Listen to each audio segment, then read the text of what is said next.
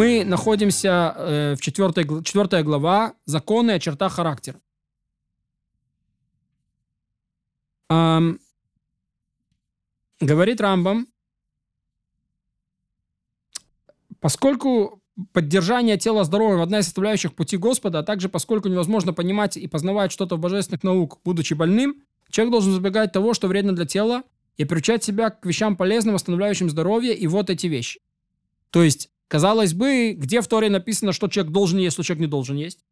Вот, Рамам говорит, так не написано. Написано, что ты должен э, служить Всевышнему, и человек, который больной, служить Всевышнему не может. Поэтому обязанность Рамбама, как э, мудреца, э, исцелить душу и тело человека, чтобы мог служить Всевышнему. Поэтому Рамбам до сих пор говорил о чертах характера, как их исцелить. Сейчас говорит о том, как исцелить тело, чтобы оно было восстановлено и было здорово и могло служить Всевышнему. Никогда не следует есть, когда не голоден, и пить, когда не испытываешь жажды. Нельзя на мгновение задерживать естественное выделение. Когда появляется нужда помочиться или опорожняться, следует сделать это сразу. Не следует набивать желудок, но съедать примерно на четверть меньше, чем нужно для полного насыщения. И нельзя пить воду посреди приема пищи, разве только немного разведенную с вином. Когда пища начнет усваиваться организмом, можно пить сколько, столько, сколько необходимо. Не нужно пить много воды, даже когда пища усвоилась. Нельзя начинать есть, пока тщательно не, не проверишь себя, не нужно ли опорожниться. Не следует есть, пока не пройдешься перед едой, чтобы начало, начало тело разогреваться, или не поработаешь, или не дашь себе другую физическую нагрузку. Общее правило. Всякий день утром нужно дать телу физическую нагрузку, чтобы начало тело разогреваться. Потом немного передохнуть, чтобы успокоиться, а затем садиться есть. И если вымылся в горячей воде после физических упражнений, это полезно. А, и после этого следует немного подождать, а затем принимать пищу. То есть нельзя сразу после того, как помылся в горячей воде, принимать пищу. Всегда следует есть, сидя на месте или лежа на левом боку. Нельзя не ходить, не ездить верхом, не напрягаться, не делать резких движений, не гулять, пока не усвоится пища, что во, внутрен... что во внутренностях. Когда прогуливается после еды или выполняет изнурительную работу, то навлекает на себя тяжелые и опасные заболевания. То есть он с пищей, которая еще не переварилась, выполняет изнурительную работу, это приводит к заболеваниям. День и ночь 24 часа. Человеку достаточно спать треть этого времени, то есть 8 часов. И они должны приходиться на конец ночи, чтобы спать 8 часов от начала сна до восхода солнца. Чтобы перед восходом солнца он уже встал с кровати. То есть раньше ложились намного раньше, э, потому что не было электричества и так далее. Вот догорала свеча, становилось темно, люди молились Майрев и шли спать. И, собственно, вставали очень рано. Нельзя спать ни на животе, ни на спине, но на боку. В начале ночи налево, в конце ночи направо. Нельзя засыпать сразу после еды, а надо подождать примерно 3 или 4 часа, и нельзя спать днем. Да, надо подождать 3 или 4 часа, пока э, еда усвоится, и также Рамбам приводит к тому, что нельзя спать днем, вот, потому что это не очень хорошо. А... Слабящие продукты, такие как виноград, инжир, шел, шелковица, сливы, арбуз, мякоть э, кабачков и огурцов следует есть в начале перед едой. И нельзя их смешивать с основной пищей. А нужно подождать немного, пока они не выйдут из верхнего отдела желудка, и только тогда есть основное блюдо. Да, то есть слаб, слабящие продукты едят первыми. Дают какую-то э, паузу, а потом едят основное блюдо. А крепящие продукты, например, граната, айва, яблоки, дикая слива, едят после трапезы и в небольшом количестве. Если человек хочет есть мясо птицы и мясо скота, во время одной трапезы. Сначала следует есть мясо птицы. Что же касается яиц и мяса птицы, следует, следует есть яйца. И мясо мелкого и крупного, сначала мясо мелкого, то всегда начинает с более легкой пищи, а затем едит, едят тяжелую. В летние дни нужно есть холодные продукты, но не злоупотреблять приправами, не злоупотреблять приправами, использовать пищу уксус. А в сезон дождей едят горячие блюда с большим количеством приправ, используют горчицу и асафидидов. Софидида это, как здесь подсказывают, то самое, такой вид смолы, э, растения, смола, извините, это не, не вид смолы, это смола растения, который родственник сельдерея. Значит, то, что из него выходило, такой, э, она обладает очень резким запахом, похожий на чесночный, и используется в лечебных целях. В больших же дозах она и ядовита. И так ведут себя в местах с холодным климатом, в местах с жарким климатом, каждый по месте по его свойству. Существуют крайне вредные разновидности пищевых продуктов, и человеку вообще их есть не следует. Что Рамам считает э, особенно вредно? Например, крупная э, давно засоленные рыбы. Да, это проблематично. Старый соленый сыр, трюфеля, грибы, старая солонина, молодое вино, вареное блюдо, которое утратило свой запах. Также любая пища, издающая дурной запах или слишком горькая на вкус, такие виды пищи для тела словно яд. То есть это просто рушит тело. Есть разновидности пищевых продуктов, которые вредны, но не до такой степени, как первые. Поэтому стоит человеку их есть в небольшом количестве и не часто, и не привыкать к ним, как, как к основной пище или как к продуктам, сопутствующих основной пище. Это крупные рыбы, молоко и творог, простоявшие 24 часа после дойки, да, молоко и творог, мясо старых быков и козлов, бобы, чечевица, горох, ячменный хлеб, хлеб из неквасного теста, капуста, кормовые травы, разные виды лука и чеснока, горчи, горчица, редька, все эти виды пищи вредны. Да?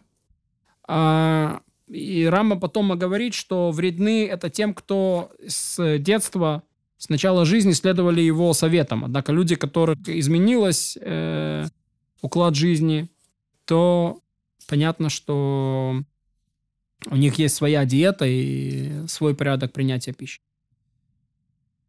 Не стоит человеку их есть, разве что в малом количестве. Холодное время года, они, э, и в холодное время года, а не в холодное время года не едят их совершенно. Вот бобы и чечевицу не стоит есть ни в холодное время года, ни в теплое. Тыкву, наоборот, едят в небольших количествах в теплое время. Есть вид пищи, которые вредны, но в меньшей степени, то есть еще меньше, чем те, что говорилось выше.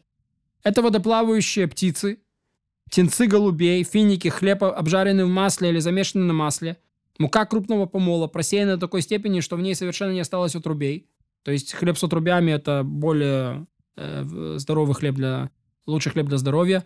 Рыбий жир, рассол. Не стоит употреблять эти виды пищи в большом количестве. Человек, который мудр и обуздывает свои желания, героический, Рамам называет, не пойдет на поводу своего вожделения. Это, и это есть героизм. Кто есть герой, говорят мудрецы, в трактате А вот, в трактате отцов, а кувешет яцро, тот, который удерживает свои желания. И не будет есть ничего из вышеупомянутого, разве что ему это понадобится для лечения. Не стоит злоупотреблять фруктами, не нужно есть их в большом количестве даже в сушеном виде, а сырыми и подавно. Э, до, до тех пор, пока они не созрели окончательно. Они для тела как острый меч. И плоды рожкового дерева очень вредны. Все кислые фрукты вредны, и можно есть их в небольшом количестве, и только летом или в жарких местах. Инжир, виноград и миндаль очень полезны. Как сырые, так и сушеные. И можно их есть, сколько чувствуешь в них потребности. Но не, не, не нужно их есть постоянно, хотя они и лучше остальных плодов. Мед и вино вредны молодыми, молодым людям и полезны пожилым, особенно в сезон дождей. В летнее время человек должен есть две трети от общего объема пищи, который он съедает в сезон дождей. То есть летом человек ест меньше, в сезон дождей, то есть зима в Израиле человек ест больше. А человек должен стараться, чтобы его стул был всегда слаб, э, несколько ближе к поносу. И это один из основополагающих законов врачебного искусства. Когда стул задерживается, человек страдает от запора, появляются многочисленные заболевания. Как смягчить тугой стул? Если речь идет о молодом человеке, должен рано утром э, есть рано утром э, вареную разновидность лебеды, приправленную оливковым маслом, рассолом или солью, без хлеба, или пить отвар листовой свеклы, или есть капуста с маслом и солью, запивая рассолом. Если пожилому, пусть выпьет утром меда, разведенного горячей водой, затем подождет около 4 часов, и затем приступит к трапезе. Это нужно делать ежедневно в течение трех или четырех дней по необходимости, пока стул не станет мягким. И еще один закон известен науке о здоровье тела. Все время, пока человек физически трудится и сильно устает, и не наедается, и стул его расслаблен, и не, по, не постигнут его болезни. И сила его идет в рост, даже если он ест вредную пищу. А тот, кто живет беззаботно, не трудится, кто сдерживает естественное от, от, отправление. Тот, у кого тугой стул, даже если едят полезную пищу и следят за собой, по всем правилам врачебной науки, всю жизнь свою будут болеть, и силы их будут покидать. И плохо прожеванная пища для любого, для тела любого человека словно яд. И это причина многих заболеваний. Да, не прожеванная, плохо прожеванная пища. Большинство заболеваний, постигающих человека, последствия вредной пищи или того, что человек на, наедается до отвала даже если сама пища полезна. Об этом сказал царь Соломон. Хранишь уста свои, язык твой, хранишь от бед э, душу твою. То есть уста э, храни свои от вредной пищи, от сытости, и язык свой от произнесения ненужных вещей. Поэтому написано хранишь э, язык свой, а уста и язык. Язык, чтобы не говорил ненужные вещи, уста от потребления э, вредной пищи. Как мыться? Человек должен посещать баню раз в неделю. И пусть не делает это непосредственно после еды или когда голоден, а когда пища начнет усваиваться организмом. И пусть моет все тело горячей водой, но не обжигающей.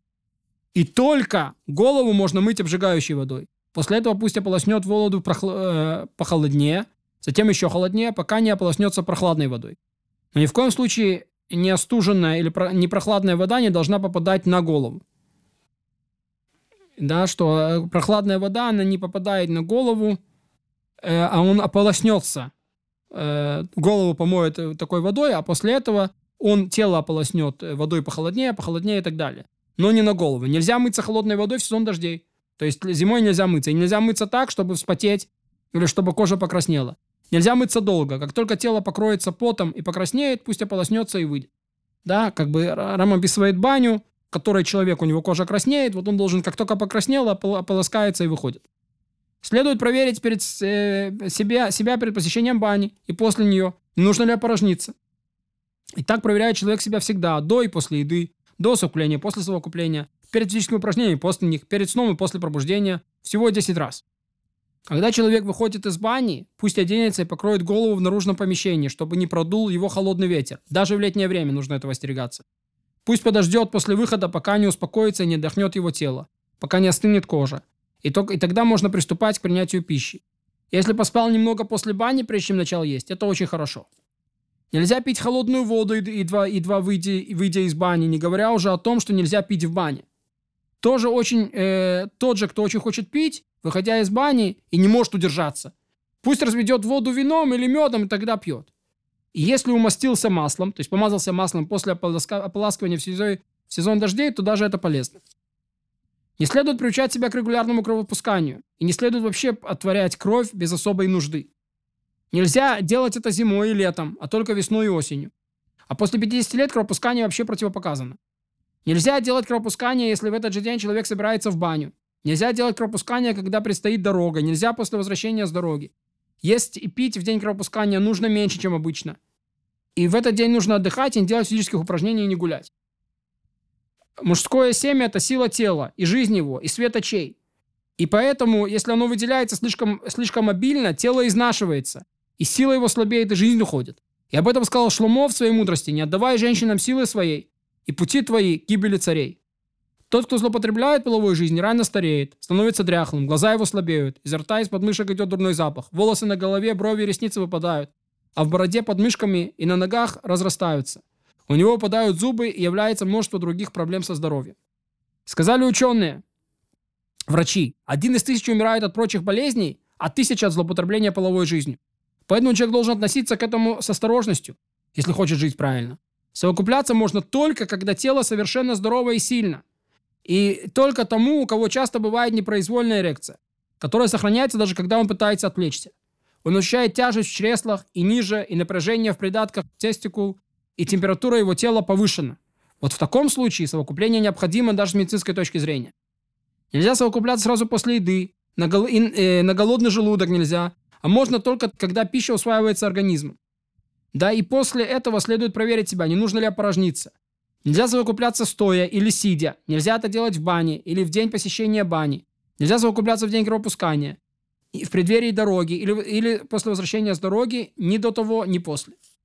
Каждому, кто ведет себя в соответствии с описанным выше правилами, я могу обещать, говорит Рамбам, что не постигнет его болезнь во все дни жизни его, до глубокой старости, и скончается, ни разу не обратившись к врачу. И тело его останется до конца жизни совершенным э, совершенным, как изначально, разве что были у него врожденные заболевания или рано юности вел нездоровый образ жизни или стал жертвой эпидемии. Все вышеописанные законы правильного поведения стоит выполнять только здоровым людям. Но больным, даже тем, у кого поврежден только один из органов тела, и тем, кто долгое время вел неправильный образ жизни, каждому из них следует вести себя особым образом, в соответствии с заболеванием, как это описано в медицинских книгах.